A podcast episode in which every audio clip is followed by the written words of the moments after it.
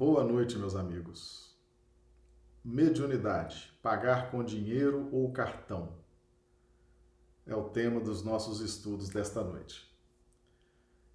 Nós estamos nessa sequência de estudos, estamos todos em quarentena e vamos estudando e estudando e estudando cada vez mais. E por que que nós estudamos tanto a mediunidade? Porque como a doutrina é dos espíritos e os espíritos estão desencarnados, estão no plano espiritual, para que chegue o pensamento deles, a ideia deles, de uma forma mais ostensiva, mais compreensível para todos nós, o principal mecanismo disponível para o plano espiritual é a mediunidade aqui no plano físico. Por isso que nós estudamos a mediunidade, porque enquanto a doutrina for dos espíritos, nós estaremos nos valendo muito da mediunidade para compreendermos o que eles têm a nos transmitir. E a mediunidade, ela com Kardec, ela passa a ter um novo um novo contexto, uma nova uma nova filosofia passa a reger a mediunidade no nosso planeta. Então existe a mediunidade antes dos estudos de Kardec, ela era executada, ela era pensada, ela era vista de uma forma, e após o trabalho de Kardec, em cima desse tema tão importante, a mediunidade passou então a começar a ser vista com outros olhos, ser entendida sob uma outra ótica, ok? Então é isso que nós vamos estar aqui fazendo nossas análises nesta noite de hoje, tá bom? Então, mediunidade, pagar com dinheiro ou cartão. O título é um título um pouco agressivo, né? É um pouco incisivo e será que realmente a mediunidade é paga? Uh, o que, que significa isso? Então, nós vamos trazer uh, todo o contexto dos nossos estudos dessa noite, para a gente poder então entender o que, que a gente quer transmitir, ok? Bem, nós vamos dar aqui o nosso boa noite aos amigos do chat que já estão aqui nos acompanhando. Esse vídeo ele é transmitido no canal YouTube e lá nós temos um chat onde os amigos podem conversar, bater papo, conversar entre si. E então nós já temos aqui alguns amigos. A Maria do Socorro Dávila, aqui de Rio Branco. Boa noite, Socorro. Boa noite da Guia. Maria da Guia, também aqui de Rio Branco. A Hilda Mira está em Noroeste, São Paulo. Valentim Gentil, Noroeste, São Paulo. Boa noite, Hilda. Seja bem-vinda. O Ranulfo Alves, boa noite, Ranulfo. Coloque aí a sua cidade, o estado de onde você está nos assistindo. A Juceli, de Rio Branco, Rui Pinto, de Rio Branco. Maria das Graças de Andrade. Isaura Cartori, de Londrina, no Paraná. Então, temos amigos aí espalhados em todo o Brasil, né? várias cidades, vários estados. E já tivemos amigos de outros países aqui também participando dos estudos. Sejam todos bem-vindos. Espero que o estudo seja proveitoso para todos nós. Muito bem, então vamos caminhando. Vamos caminhando. Nós temos no Evangelho segundo o Espiritismo, porque, meus amigos, estudar mediunidade, nós temos duas grandes fontes, duas grandes obras que nos transmitem segurança quando nós estudamos mediunidade. A primeira é o livro dos médiuns, que é o best-seller, que é a grande obra uh, que estudou com profundidade vários aspectos da mediunidade.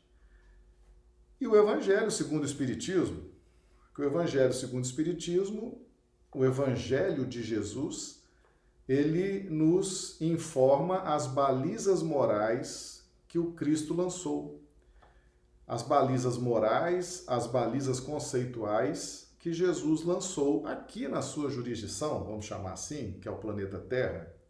Ele é o governador espiritual deste planeta, é o Senhor de tudo e de todos. Ele detém todas as possibilidades e tem pleno domínio de todos os estágios evolutivos que acontecem nesse planeta, do átomo ao arcanjo, como está definido em um livro dos Espíritos, né? Do átomo ao arcanjo. É a escala evolutiva aqui desse planeta Terra. Então, Jesus tem pleno domínio sobre todas essas circunstâncias evolutivas, desde os princípios inteligentes, passando pelos homens estando encarnados ou desencarnados, e até a evolução dos espíritos mais evoluídos, está também sob a direção do Cristo. Ok? Então, o Evangelho de Jesus é também a fonte, a fonte principal, primordial, porque lança as balizas conceituais e morais. Então, nós vamos nos valer hoje de um texto de O Evangelho segundo o Espiritismo. Está lá no capítulo 26. O título do capítulo é Dai gratuitamente aquilo que recebestes. E o texto, a fundamentação, está no Evangelho de Mateus, capítulo 10, versículo 8. Uh, antes da gente dar continuidade, os amigos coloquem aqui no chat, por gentileza, como é que estão recebendo imagem, som, ok? Só para a gente ter aqui esse feedback e ver se há necessidade de fazer algum ajuste, tá bom? Por gentileza, os amigos coloquem no chat. Então, Evangelho de Mateus, capítulo 10, versículo 8. Restituí a saúde aos doentes, ressuscitai os mortos, curai os leprosos, expulsai os demônios, dai gratuitamente o que gratuitamente haveis recebido. Isso aí está lá no Evangelho de Mateus, capítulo 10, versículo 8. E Kardec, então, vem trazendo. Ah, tem muita gente que, que ainda não, não compreendeu bem como que o Evangelho segundo o Espiritismo foi escrito, né? Então, Kardec traz os textos do Evangelho e ele faz comentários com base no seu conhecimento, mas principalmente nas mensagens que recebeu dos espíritos acerca daqueles temas do Evangelho. Então, Kardec faz uma primeira análise, normalmente algumas páginas, e depois ele coloca lá instruções dos espíritos. São as psicografias, são as instruções dos espíritos acerca daquele tema bom? Então nós temos aqui uma explicação dada por Kardec. Dai gratuitamente o que gratuitamente haveis recebido, diz Jesus a seus discípulos. Com essa recomendação, prescreve que ninguém se faça pagar daquilo que nada pagou. Ora, o que eles haviam recebido gratuitamente era a faculdade de curar os doentes de expulsar os demônios, isto é, os maus espíritos. Esse dom Deus lhes dera gratuitamente, para alívio dos que sofrem e como meio de propagação da fé. Jesus, pois, recomendava-lhes que não fizessem dele objeto de comércio, nem de especulação, nem de meio de vida. Meus amigos, Kardec deu uma ênfase a esse texto do Evangelho, porque quando ele inicia os seus trabalhos com a codificação, qual era o quadro que Kardec encontrou, principalmente ali na Europa? A mediunidade era uma profissão. As pessoas recebiam, era um meio de vida, era uma profissão, o exercício, a prática da mediunidade. E isso, e isso com a entrada de Kardec nesse contexto, na análise da mediunidade, Kardec trouxe então, a partir da entrada de Kardec, Kardec trouxe a necessidade de aspectos morais, aspectos morais regendo o exercício da mediunidade. Então nós temos, podemos definir conceitualmente, antes de Kardec, mediunismo. Depois de Kardec, mediunidade. OK? Então, por que esse termo mediunismo? Por que uh, o termo mediunismo?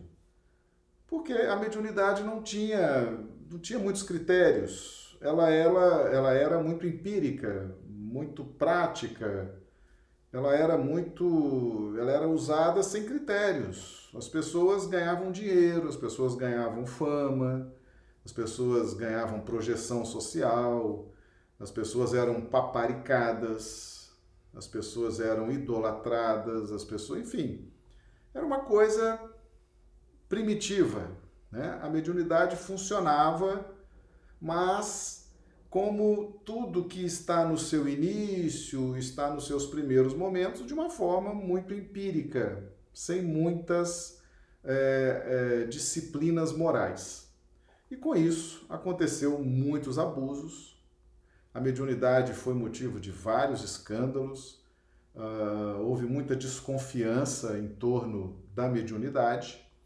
E então, com a chegada de Kardec, com esse trabalho do codificador, então inseriu-se na mediunidade esses aspectos mais sérios, mais nobres, tá bom?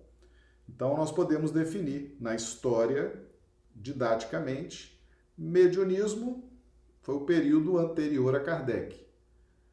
Depois de Kardec, a mediunidade.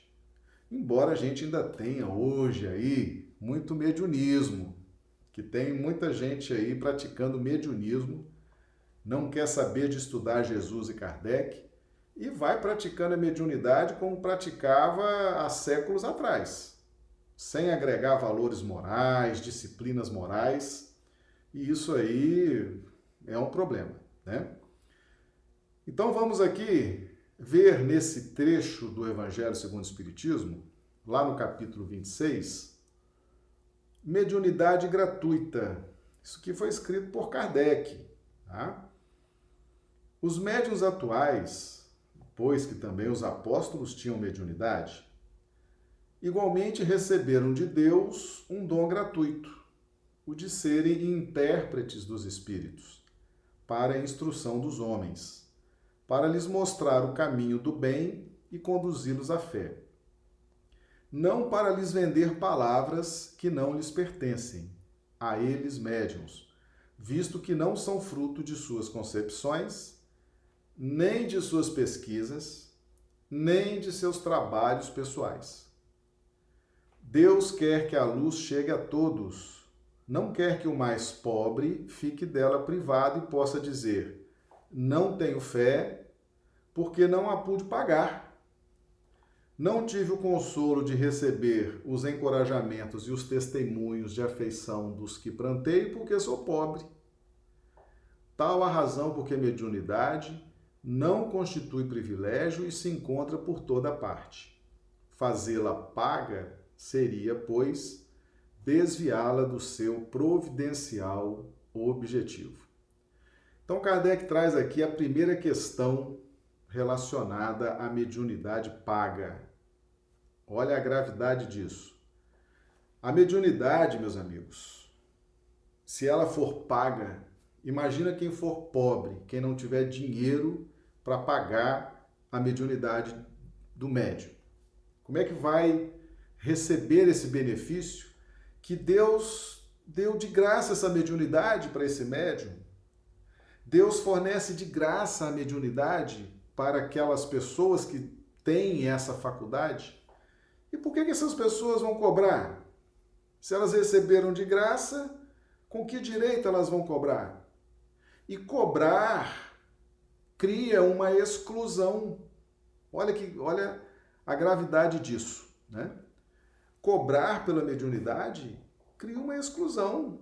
Imagina as pessoas que não conseguiram pagar por isso, elas vão ficar excluídas e terão um argumento muito sério. Falou, olha, eu não fui alcançada pelas revelações divinas, não fui alcançado pelos bons espíritos, porque isso é caro. Isso é uma coisa de elite. Isso é uma coisa elitizada. Isso é só para os ricos, só para quem tem dinheiro. Imagina, imagina se Deus, que é o Senhor de tudo e de todos, o Senhor de todo o dinheiro do universo, vai precisar que médium cobre, cobre para atender, para fazer esse exercício da mediunidade. É um absurdo. Agora, Kardec é que trouxe isso. Porque na, uh, na Europa, a mediunidade era uma profissão, meus amigos. Os médios recebiam, eles queriam ali os direitos autorais, queriam receber, uh, queriam ganhar o dinheiro, queriam ter o seu, seu nome divulgado, queriam ter fama. Kardec veio e falou: vamos fazer uma análise bem criteriosa para a gente disciplinar moralmente o exercício dessa mediunidade. Porque não, não é assim que funciona, né? Então, a mediunidade, meus amigos, ela está em todas as camadas sociais. Nós podemos chamar, é, talvez seja a atividade mais democrática do planeta. Porque ela está em todos os países, ela está em todas as religiões. Nós temos médiums até fora das religiões temos a mediunidade entre os ateus, temos a mediunidade de norte a sul, de leste a oeste deste planeta. Justamente para que possa haver esse contato dos espíritos orientando, ajudando a marcha da humanidade. Então, nós espíritas precisamos compreender isso também. Nós estamos estudando a mediunidade porque nós exercemos na nossa atividade de casa espírita, nós temos uma atividade mediúnica. E nós estamos estudando essa mediunidade. Mas tem muita gente por aí que não está estudando, que está praticando o mediunismo. Mas está valendo. Se tem alguém despertando para as verdades espirituais sob a égide da mediunidade espírita, muito bem. Mas se tem gente despertando para as verdades espirituais através do mediunismo que existe mundo afora, tá valendo também. Porque esse despertamento ele vai se dar, ele vai ser instigado, induzido, inspirado na medida das possibilidades e do interesse de cada pessoa. Às vezes eu não tenho interesse de saber que a vida segue após a morte, que existe vida após a morte, eu não tenho interesse em ir numa casa espírita, não tenho interesse em, em me aprofundar em assuntos dessa natureza, mas eu sei que ali na esquina tem ali um médium, que adivinha as coisas, que faz previsão, uma hora eu vou lá, vou pagar, vou querer saber disso, saber daquilo. Para efeito de despertamento, tá valendo. Tá valendo. Pode não ser a condição que favoreça um estudo, né, uma reflexão, mas a mediunidade está em todos os quadrantes do universo e ela precisa ser acessível a todos, para que todos tenham essa compreensão. Tá bom? Então, pagar pela mediunidade. Kardec elimina essa história de pagar pela mediunidade. Então, antes de Kardec, pago. Depois de Kardec, de graça. Ok? Essa é a principal característica da mediunidade. Deixa eu dar uma passadinha aqui no chat, cumprimentar aqui os amigos que estão chegando, que já chegaram os amigos de Rio Branco, a Isaura do Paraná, Valdirene, boa noite, Valdirene, o Ederson Caetano, Ederson, da época da Rede Amigo Espírito, Varginha, Minas Gerais. Prazer em tê-lo conosco aqui, Ederson. O Ranulfo, Del Simone Rio Branco, Isaura, já falamos, Del Simone. Regina Lazzarini Tabellini, boa noite, Regina. É de Belo Horizonte, seja bem-vinda. Ivoneide, de Rio Branco, Valdirene e a Valdirene é de Ivaipora, no Paraná. Seja bem-vinda. Mirla de Rio Branco, Charles Alves. De onde você é, Charles? Coloca pra gente aqui, pra gente saber. Maria das Graças Andrade, Rio Branco. Ranulfo Alves é de Londrina, Paraná. Seja bem-vindo, Ranulfo. Ederson Caetano, já falamos. Varginha. Antônio Sampaio, Jean Carlo, de Campo Grande, Mato Grosso, Eliette Santos, também Eliette, se não me engano, é de Blumenau, Miraselva de Plácido de Castro, cidade muito simpática aqui do nosso estado do Acre, né? faz divisa com a Bolívia.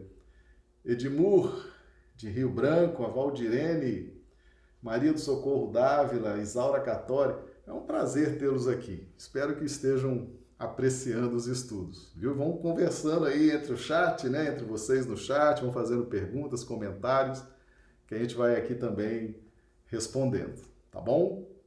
Então vamos seguir em frente, meus amigos. Vamos seguir em frente para a gente ver aqui o que Kardec coloca aqui para nós. Então nós estamos no capítulo 26 do Evangelho segundo o Espiritismo. Quem conhece as condições em que os bons espíritos se comunicam, a repulsão que sentem por tudo que é de interesse egoístico, e sabe quão pouca coisa se faz necessário para que eles se afastem, jamais poderá admitir que os espíritos superiores estejam à disposição do primeiro que apareça e os convoque a tanto possessão. O simples bom senso repele semelhante ideia. Então, meus amigos, espíritos superiores não se afinizam com o nosso interesse egoísta, ok? E não estão ali à disposição da gente para a gente ficar evocando os bons espíritos para nos trazer informações, nos trazer notícias do plano espiritual, nos trazer as últimas novidades. Eles não se prestam, os bons espíritos não se prestam a isso. E eles têm repulsão por esses nossos interesses egoísticos, esses nossos interesses pessoais, tá? Interesses pessoais envolve, ó, dinheiro, fama, glória, tá? Tudo isso está na pauta dos interesses egóicos, egoísticos. E isso afasta os bons espíritos. Nós precisamos aprender a nos relacionar com a espiritualidade superior, tá? Eles não estão à nossa disposição para essas evocações não definitivamente não estão à, à nossa disposição. Não seria também uma profanação evocarmos por dinheiro os seres que respeitamos ou que nos são caros? Então você vai evocar a presença do seu mentor espiritual, do seu guia espiritual, do mentor da sua casa espírita por dinheiro? Não é uma falta de respeito? Né? Então, Kardec traz aqui também esse ângulo dessa análise. E ele prossegue: É fora de dúvida que se podem assim obter manifestações, mas quem lhes poderia garantir a sinceridade?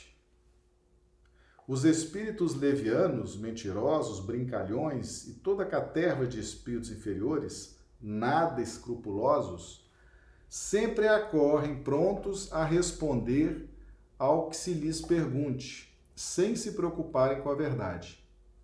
Quem, pois, deseja comunicações sérias, deve, antes de tudo, pedi-las seriamente e, em seguida, inteirar-se da natureza das simpatias do médium com os seres do mundo espiritual.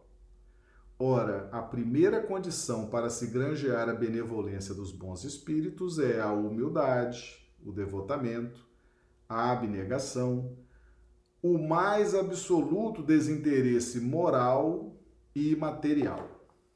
Então, tá aí mais alguns pontos que Kardec traz para nós, tá?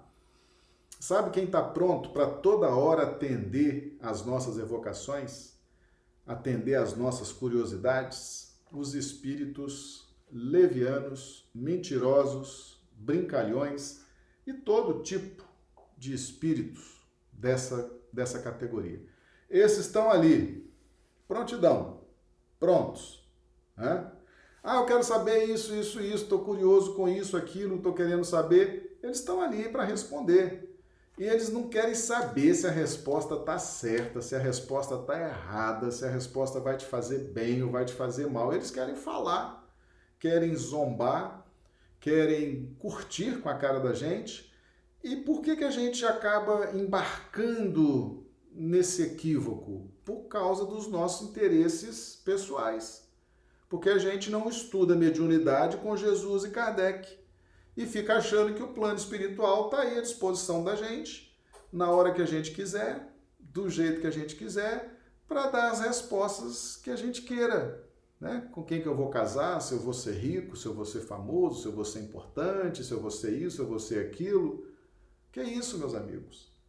Isso é uma disciplina que Kardec traz para que a gente possa dominar nossas más inclinações a nossa relação com o plano espiritual é uma relação qualificada, não é uma relação é, desqualificada, não é uma relação que você possa fazer sem se preparar. Você está lidando com espíritos que estão num formato totalmente diferente do nosso. Nós estamos presos na carne, estamos com a visão reduzida, com a memória reduzida, com os movimentos reduzidos os espíritos eles estão numa outra condição. Embora sejam homens que estavam encarnados até um dia desse, mas eles, eles, primeiro, são invisíveis a nós. E segundo, você não sabe a natureza desses espíritos. Eles podem sim querer se divertir com a nossa credulidade, com a nossa ingenuidade, podem querer zombar. Existe gente assim. Se existe gente assim encarnada, muito mais desencarnada. Então, esses levianos estão aí à disposição. A hora que você evocar, eles vão ali aparecer. Tá? Outra coisa que é importante, agora já Kardec traz uma dica para se relacionar com os médiums. É importante você se interar, você pesquisar, ficar de olho, observar as simpatias que o médium tem com determinados espíritos. As vinculações que esse médium tem com determinados espíritos. Que espíritos são esses? Que tipo de simpatia é essa? Que proteção é essa? Que vinculação é essa? Esse espírito vai vir pelo médium, vai trazer ali alguma mensagem, vai trazer alguma informação, mas que espírito é esse? Que médium é esse? Esse médium é interesseiro? Esse médium pensa em dinheiro? Esse médium pensa em fama? Esse médium quer glórias? Um médium desse não vai estar bem sintonizado com espíritos superiores. Ele vai estar mal sintonizado com espíritos levianos, que vão estar ali utilizando a mediunidade dessa pessoa e sem se preocupar com a evolução espiritual do próprio médium. Eles querem simplesmente falar, trazer suas ideologias, trazer suas ideias, trazer seus sistemas e vão esculhambar, vão negligenciar a própria evolução espiritual do médium e de quem se aproximar.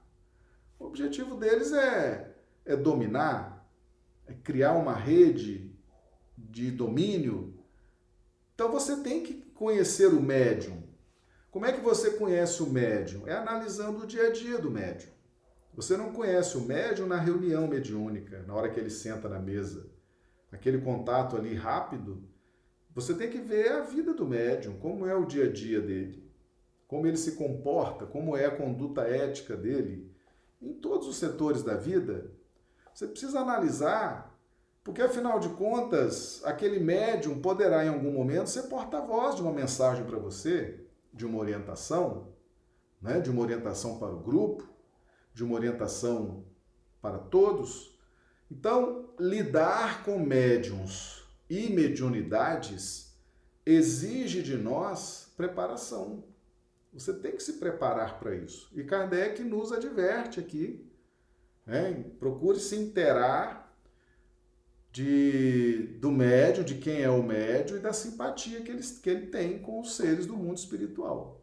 Tá bom? Então, Kardec fala aqui. A primeira condição para se granjear a benevolência dos bons espíritos é a humildade, o devotamento, a abnegação, o mais absoluto desinteresse moral e material. Ou seja, a mediunidade para que, que serve a mediunidade, meus amigos? Por que, que a pessoa vem com essa mediunidade ostensiva? Aqui nós estamos falando dessa mediunidade ostensiva, porque todos nós somos médiums. A mediunidade ela é a decorrência natural da lei de interdependência e da lei de sociedade, que rege as relações no universo. Então a mediunidade, ela decorre disso. Então, a simples conjugação de ondas mentais, que é possível a todos nós, sem exceção, todos nós podemos, em determinado momento, conjugar ondas mentais com os seres desencarnados. Então, todos nós somos médiums sob esse aspecto da capacidade de conjugação de ondas mentais para recebermos inspirações, intuições, orientações, todos nós. Mas essa mediunidade ostensiva, essa que produz o fenômeno ostensivo, que a gente vê, que a gente ouve, que a gente enxerga o médium produzindo o fenômeno, essa mediunidade, ela precisa ser bem trabalhada. Ela precisa ser bem compreendida, tá? Nós precisamos ter bastante atenção e trabalhar com isso, aqueles que têm essa mediunidade, tá? que ter humildade, abnegação e desinteresse pessoal. Eu estou ali exercendo a mediunidade para quê? Para alcançar aquilo que Kardec definiu do, sobre o verdadeiro espírita. Conhece-se o verdadeiro espírita quando ele pelos esforços que ele empreende para domar suas más inclinações e para efetivar sua transformação moral. Então, a pessoa que está hoje, que ela tem a faculdade mediúnica ostensiva, porque nós temos essa mediunidade geral, nós também temos que domar as más inclinações, transformar, fazer a nossa transformação moral. Mas aquele que tem a mediunidade ostensiva, ele tem que estar muito mais consciente desse objetivo.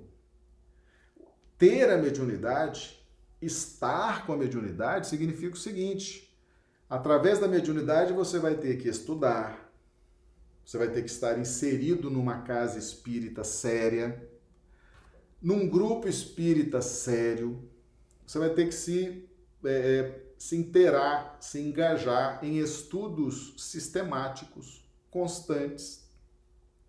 E vai ter que se submeter a uma disciplina de reforma íntima, constante.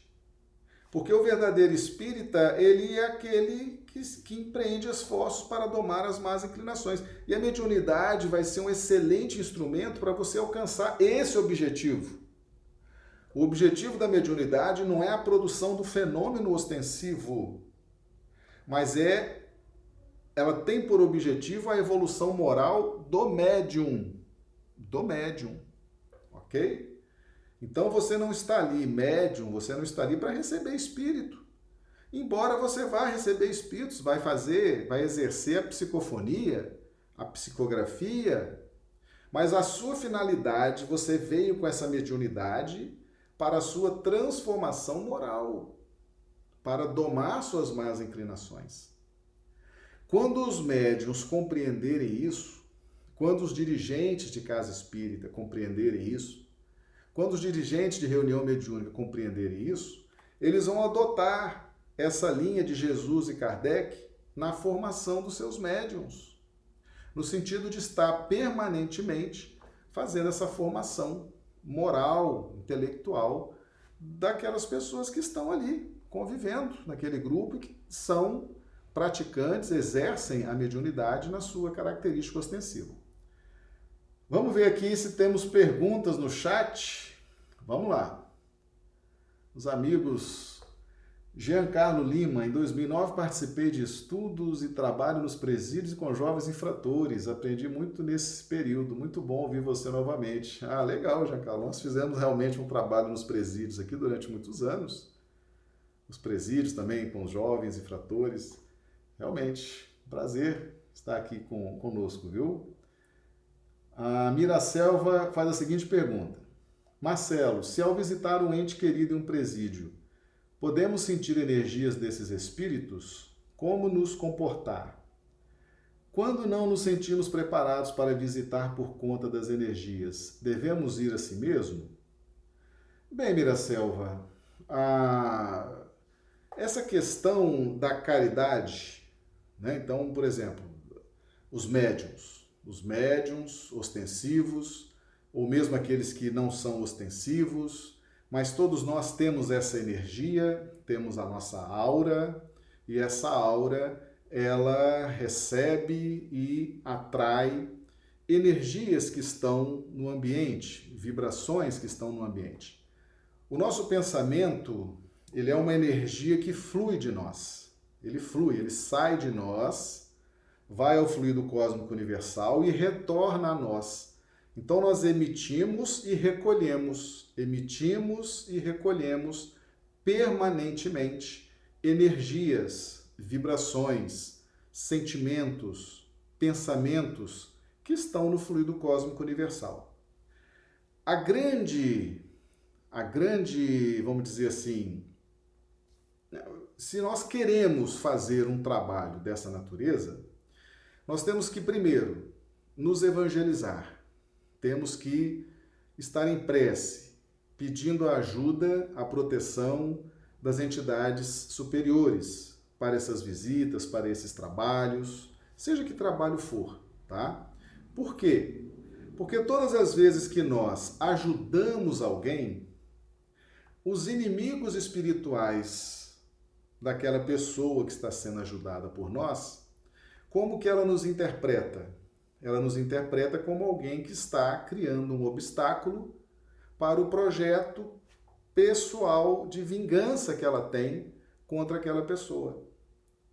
Então ela quer se vingar. Aquela pessoa fez um mal para ela no passado, ela acredita que a pessoa fez um grande mal para ela, e nós estamos ali evangelizando, orientando, visitando, levando o evangelho, levando a doutrina espírita, acolhendo a pessoa está mudando a vibração, de repente a pessoa começou a orar em razão das visitas que, que nós estamos fazendo, das orientações. A pessoa começou a tratar melhor os outros, começou a orar, fazer o culto do evangelho em casa, e o adversário espiritual começa a não ter mais acesso à mente daquela pessoa.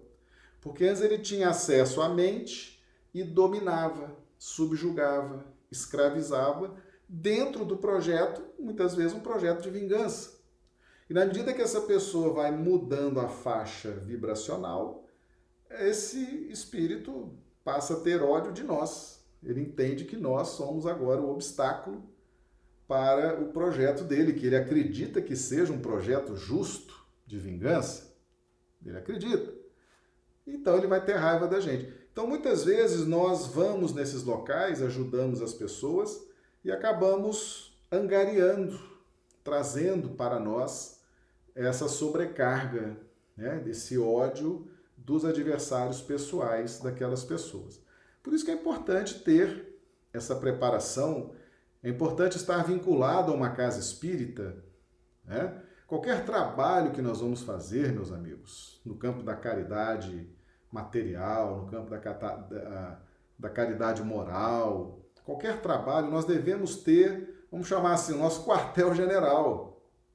Nós temos que ter um centro espírita a, a qual nós estejamos vinculados. Uma casa espírita séria, né? Uma, onde as pessoas querem fazer o bem, querem estudar, contam com o amparo da espiritualidade. E nós já falamos aqui em outras ocasiões, o que vai determinar o amparo da espiritualidade, a qualidade desse amparo, é a sua postura, é a sua conduta, é o seu comportamento. Nós é que convidamos os espíritos a nos proteger. Nós é que abrimos as portas dos nossos lares para os bons espíritos chegarem até nós e nos proteger. Nós é que convidamos a espiritualidade superior a abençoar, a iluminar os nossos caminhos. Como é que nós fazemos isso? Conduta, comportamento, reforma íntima, dominar as más inclinações, você ter interesse na sua reforma íntima. Então, eles se simpatizam com essas dinâmicas positivas por dentro de nós e se aproximam e nos dão esse feedback. Né? Então, primeiro, vamos fazer visitas, vamos fazer evangelização em presídio. Eu digo isso porque nós fizemos durante muitos anos. Primeiro, você tem que ter uma casa espírita para te dar esse respaldo, você tem que estar vinculado a uma casa espírita séria. Segundo, orar muito, ser perseverante, estar sempre em busca dessa reforma íntima, dessa iluminação e saber lidar com essas consequências, né? Tudo tem consequência. Você ajuda uma pessoa, você evangeliza um determinado grupo, é, é natural que haja reação. Né? Os adversários espirituais, eles vão reagir. Porque se quando você muda a faixa vibracional daquelas pessoas, elas desconectam porque a única forma que o espírito tem para nos dominar é pela mente, né? pelas ideias, pela mente, essa conjugação de ondas. Então, quando ele entra na nossa mente e passa a dominar o nosso campo mental, aí ele nos subjuga e leva adiante o seu projeto pessoal, seja de vingança, seja de nos prejudicar, ou seja de se nutrir dos nossos vícios, alguma coisa nesse sentido. Quando você evangeliza, ilumina, desconecta. Ele vai perder a fonte de nutrição dele, ele vai perder aquela vítima, né? ele vai deixar de exercer aquela vingança que ele acreditava que fosse justa. Então ele se volta contra você. Então, todos aqueles que têm compromisso de evangelização, de orientar, de instruir, que gostam de fazer essas atividades, que se sentem bem, né, se sentem inspirados, motivados, é, tenham bastante é, consciência disso. Né? Não parem de fazer, não tenham receio, mas é preciso ter qualificação, ter é, altivez e saber lidar com as consequências. Tá bom? Foi muito boa a sua pergunta, muito boa. Tá? Deve, deve sim. Uh, essas energias ruins, se você estiver bem iluminado, bem fortalecido, essa energia ela chega até você e você funciona como uma espécie de filtro. Você, deve, você filtra essa energia, dissolve aquelas energias, aquelas mazelas e devolve essa energia para o fluido cósmico universal transformada. Ok? Então, em muitas situações, nós funcionamos como verdadeiros filtros, porque o bem sempre vence o mal a luz é sempre superior às sombras, né? Então essas energias condensadas, elas estão condensadas justamente por uma ação mental que as é, condensou numa faixa de perturbação. Quando elas atingem pessoas mais equilibradas, elas se reequilibram e retornam para o fluido cósmico universal, tá bom? Então não tenhamos medo e vamos seguir em frente nos projetos que temos aí, tá bom? Então, meus amigos, espírito brincalhão, espírito leviano, espírito zombeteiro está à nossa disposição o tempo todo para responder o que for, tá? Eu já contei para vocês a história da passarinha. A passarinha. Eu vou contar de novo, bem rapidinho. Alguns amigos acredito que não tenham ouvido ainda. É, na França, nos primeiros momentos do Espiritismo, o grupo espírita reunido. E por lá não se tinha ainda muitos, muitos estudos, muita compreensão, e as pessoas acreditavam ainda um pouco em metempsicose, ou seja, que os espíritos humanos podem voltar como animais. Isso era uma faixa ainda meio, meio nebulosa, né? Pois bem, então numa reunião mediúnica, Uh, alguém tinha, tinha um, um passarinho em casa, uma passarinha, né, que tinha lá um ninho com, com os filhotinhos, tinham acabado de, de nascer. E chegou lá a pessoa na reunião mediúnica e falou: Puxa vida, a passarinha morreu, eu cheguei em casa, estava lá o ninho no chão, os filhotinhos, a passarinha, pedaço de asa, pedaço para cá, tudo, tudo morto, uma chacina, né? No ninho da passarinha. E eu queria saber em que condição esse espírito retorna para o plano espiritual, né? Como foi, em que, em que circunstâncias se deu essa chacina, esse assassinato, né? Porque eu fiquei muito chocado, porque eu, eu admirava aquele ninho, aqueles passarinhos. Eu... Muito bem, aí ah, o grupo, ah, então vamos orar, né? Vamos pedir, vamos evocar o espírito da passarinha para explicar o que aconteceu, para a gente ficar sabendo também. Nós estamos comovidos né, com a dor do irmão. Aí vamos orar para a passarinha e daqui a pouco o médium incorpora ali o espírito da passarinha. A passarinha veio e falou: Olha, eu sou a passarinha, estava lá na casa desse irmão. E o que, que aconteceu? Chegou um gato muito malvado, muito rápido, muito ligeiro, subiu na árvore, atacou o nosso ninho, né?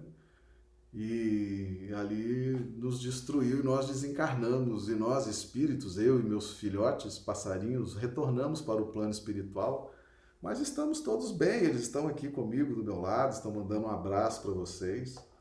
Tá tudo ótimo, né? Nós só queremos dizer isso, né? Vocês queriam a explicação e tal. Aí tá bom. Aí o dirigente lá pediu a informação. Vamos agora ver a avaliação dos mentores, né? O que, que, que história é essa aí da passarinha? O que está acontecendo? Aí veio o mentor e falou: Olha, essa história da passarinha, o espírito que veio aqui e disse que era passarinha, ele está aqui do meu lado, bolando de rir no chão. Ele com os companheiros dele. Tá? Primeiro, passarinho é princípio inteligente. Nenhum animal se conecta com as ondas mentais humanas. Então é impossível o médium humano dar passividade para um princípio inteligente que esteja na faixa animal, vegetal ou mineral. Então é impossível a relação mediúnica com os princípios inteligentes. Segundo, nós temos aqui espíritos zombeteiros, espíritos viciosos, espíritos maldosos, para responder toda e qualquer pergunta. Então, meus amigos, evocai as pedras e elas vos responderão. Essa foi a resposta de São Luís, o mentor. Evocai as pedras e elas vos responderão. Que lição, né? Então, aquele grupo ingênuo, acreditando, não se esforçou, não estudou adequadamente, foi evocar a passarinha. A passarinha veio. E nada mais era do que um espírito zombeteiro que riu do, deles, riu do grupo, né? E eu tenho certeza que esse grupo aprendeu essa lição e deixou registrado aí para a humanidade, né?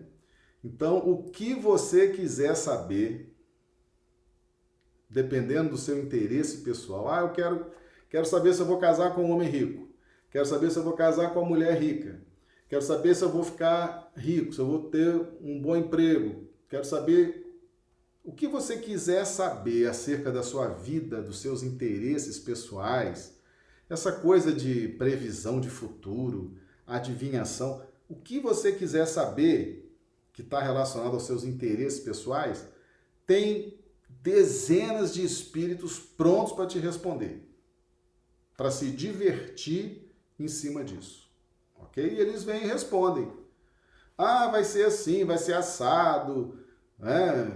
você vai casar assim, vai casar com uma pessoa que um olho é verde, outro é azul. Olha, né? Você vai é, ficam zombando, zombando dessas questões da nossa credulidade ingênua, da nossa credulidade tola, né?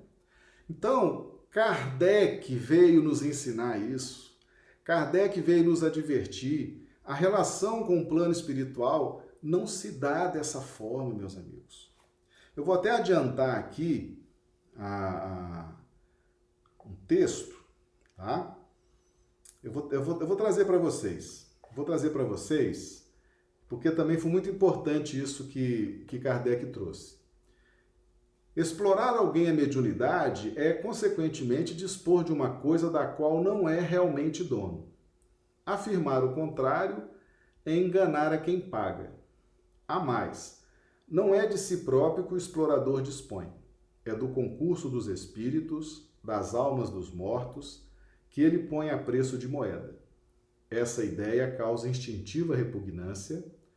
Agora, olha isso aqui. Foi esse tráfico e Emmanuel usou esse termo também numa mensagem, tráfico.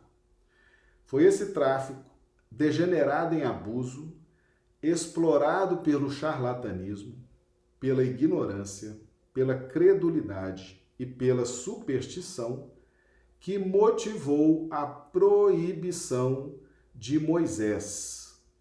Moisés, lá do Velho Testamento. Moisés tira o povo hebreu do Egito, Todo mundo conhece essa história, né? Isso teve vários filmes aí, inclusive. Os Dez Mandamentos conta essa história. As várias versões do, do filme Os Dez Mandamentos conta de forma cinematográfica a retirada do povo de Israel. Era escravo no Egito, Moisés foi lá e retirou. E aí começou a levar esse povo para a terra prometida, ok? E aí então Moisés, percebendo, percebendo como que aquele povo se posicionava em relação aos assuntos da mediunidade, porque Moisés, meus amigos, Moisés foi, embora fosse hebreu, Moisés foi criado por Faraó. Moisés foi criado no Egito. E o Egito, naquela época, detinha os melhores conhecimentos de mediunidade, de relação com o plano espiritual. Então Moisés, como era filho, herdeiro do faraó, Moisés foi educado para ser um estadista, para ser um governante, para ser um deus sol. Então, faraó era governante, era líder religioso, era líder político, era líder econômico, era líder de tudo. O faraó detinha em si todos os tipos de conhecimento capazes de fazer a gestão de todos os interesses do povo. Então Moisés recebeu esse tipo de educação. Então Moisés conhecia, conhecia bem essa relação é, envolvendo a mediunidade. Então ele percebeu que o povo de Israel ficava ali querendo adivinhação, chegava à noite, é, muitos iam dormir, um bocado de gente ficava ali na tumba, nos cemitérios, esperando a comunicação dos mortos. Então a pessoa não dormia. E ao não dormir por noites seguidas, esperando um contato de um ente falecido, adoecia. Adoecia, morria.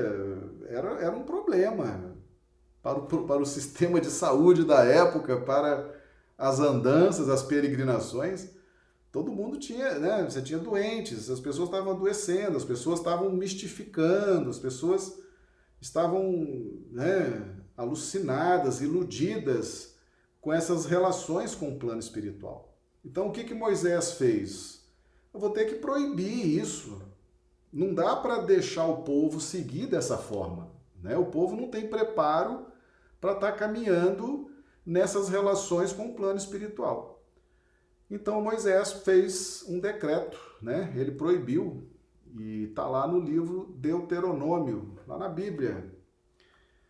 É, Deuteronômio, capítulo 18, versículos de 9 a 15. É a proibição de Moisés. Foi uma proibição pontual, naquele momento. Depois que o povo estivesse orientado, é, isso tudo seria autorizado.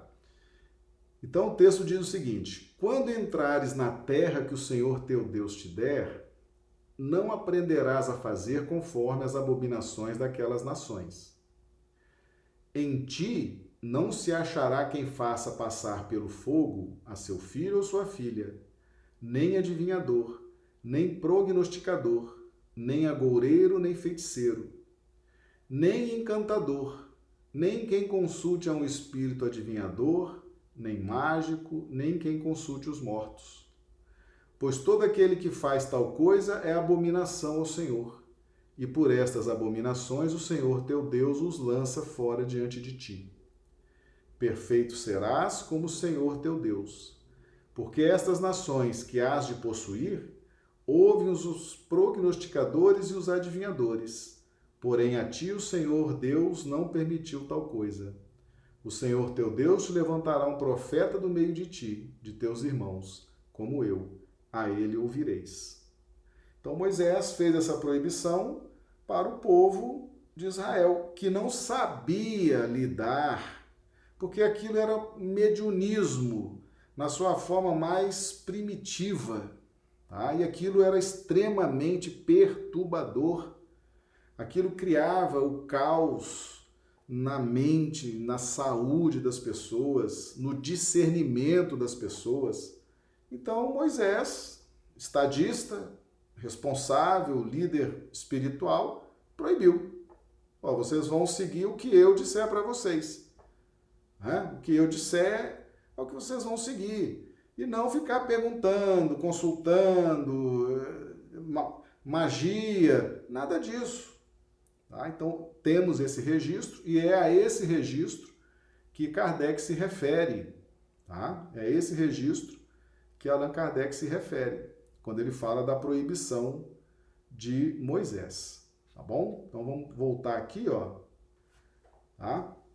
quando ele fala aqui a proibição de Moisés. É essa, foi esse tráfico degenerado em abuso, explorado pelo charlatanismo, pela ignorância, pela credulidade, pela superstição, que motivou a proibição de Moisés. Tá? Então nós temos, meus amigos, a mediunidade ela é muito antiga no nosso planeta. Vocês vejam, por exemplo, que isso aqui foi escrito quando? livro de Deuteronômio, 3, 4 mil anos atrás, olha o que já se praticava de mediunismo naquela época. Então, a doutrina espírita não inventou a mediunidade. A doutrina espírita, o espiritismo, não trouxe a comunicação com os mortos para o planeta Terra. Isso sempre existiu. A mediunidade ela é de todos os tempos, em todos os povos. O que Kardec fez, o que a doutrina espírita fez através do discernimento de Allan Kardec, foi trazer aspectos morais da mais relevante importância para a prática da mediunidade. Então Kardec arrumou a casa. Kardec conceituou filosoficamente numa linha e num alinhamento com o Cristo, de forma a promover a prática da mediunidade com segurança, tá? É isso que Kardec fez. Porque antes, desculpe o termo, mas antes era, era uma bagunça. É. Desde a época de Moisés, Moisés teve que proibir isso. Por que, que ele teve que proibir? É? Porque gerava perturbação, gerava mistificação, gerava uma série de coisas que não ajudavam definitivamente nem o indivíduo como ser, como indivíduo, e nem ajudava o corpo coletivo. Tá? Com Kardec, tudo se transformou, tudo se modificou. Jesus e Kardec, né? Vamos considerar a doutrina espírita, Jesus e Kardec. Jesus pessoalmente dirigindo os trabalhos, Kardec o espírito mais abalizado de todos que fizeram parte da codificação. O espírito Emmanuel disse para Chico o seguinte: Chico, e Emmanuel tem duas ou três mensagens no Evangelho segundo o Espiritismo. Participou da codificação. Pra vocês terem uma ideia, Emmanuel, na época da codificação, já fazia parte dos espíritos qualificados para estar naquele trabalho. E ele falou para Chico: Chico, se um dia eu falar algo contrário a Jesus e Kardec, Fique com Jesus e Kardec. Me abandone.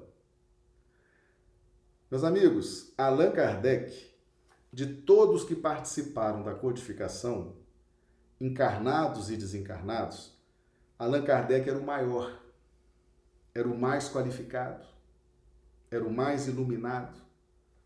Vamos chamar assim, só perdia para Jesus, né? Jesus, espírito puro, governador do nosso planeta, abaixo do Cristo, Kardec.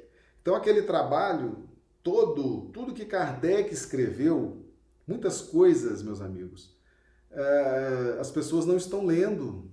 As pessoas aderem ao Espiritismo e não estão lendo Kardec.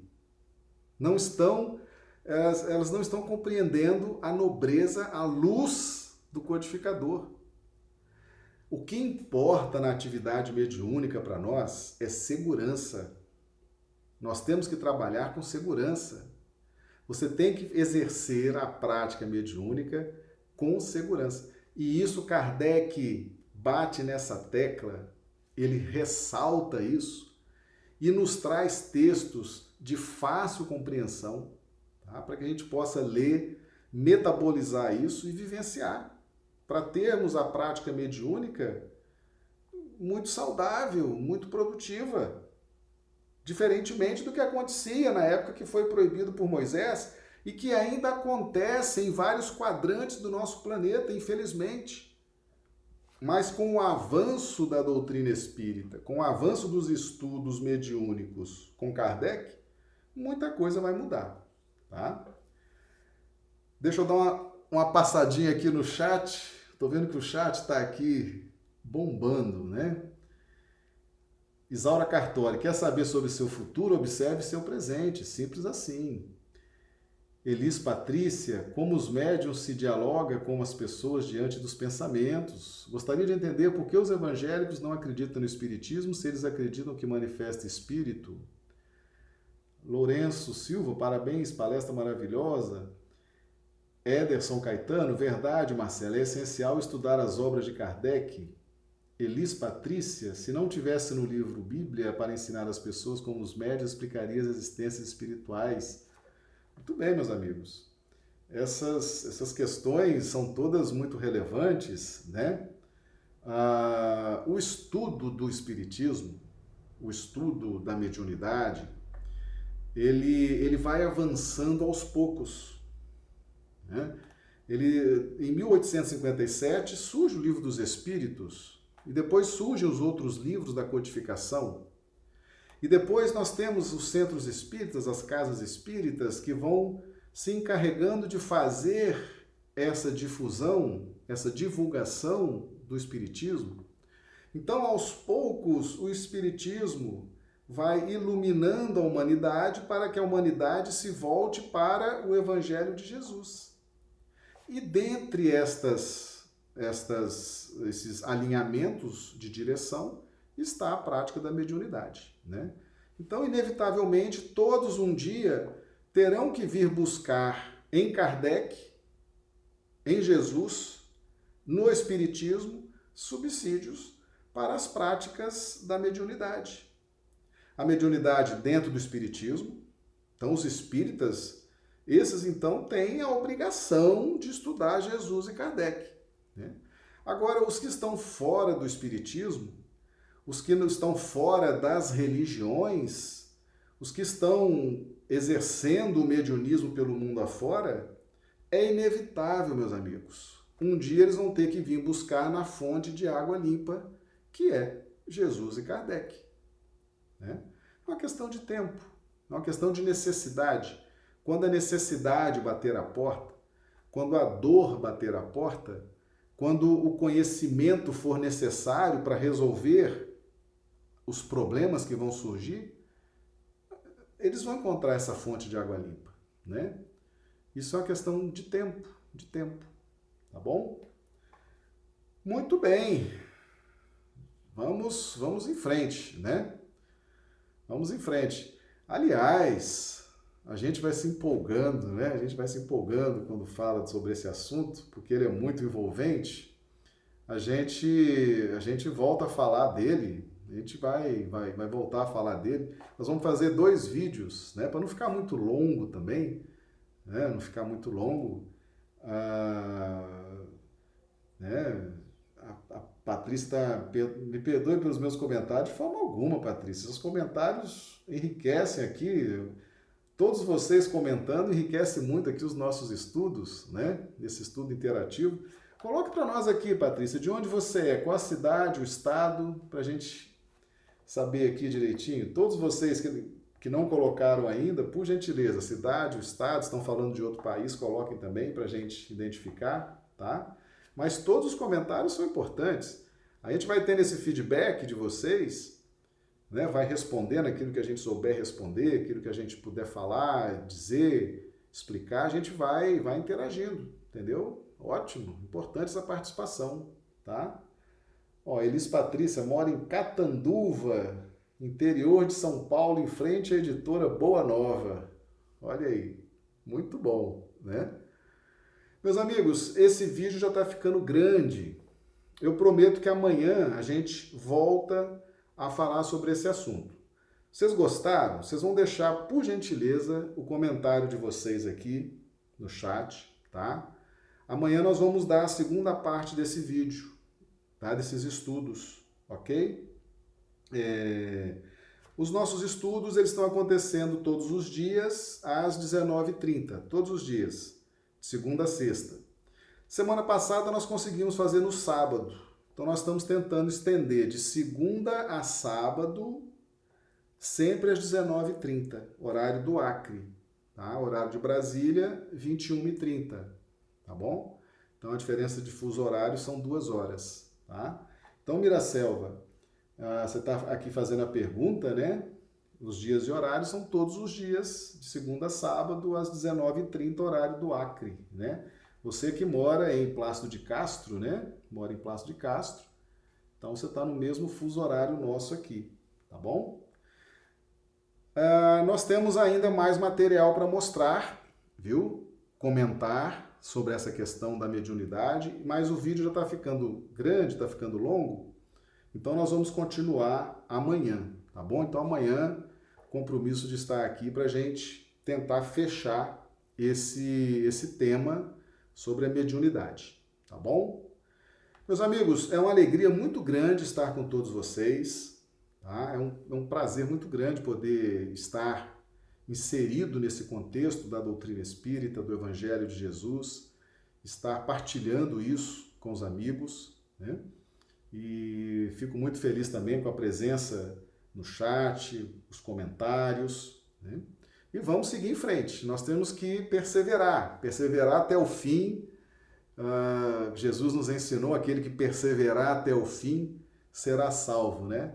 Então vamos, vamos continuar estudando, estudando sempre, buscando em fontes de água limpa, para que a gente possa atingir aquela meta que Kardec trouxe para nós, inspirado pelo Cristo, em o Evangelho segundo o Espiritismo.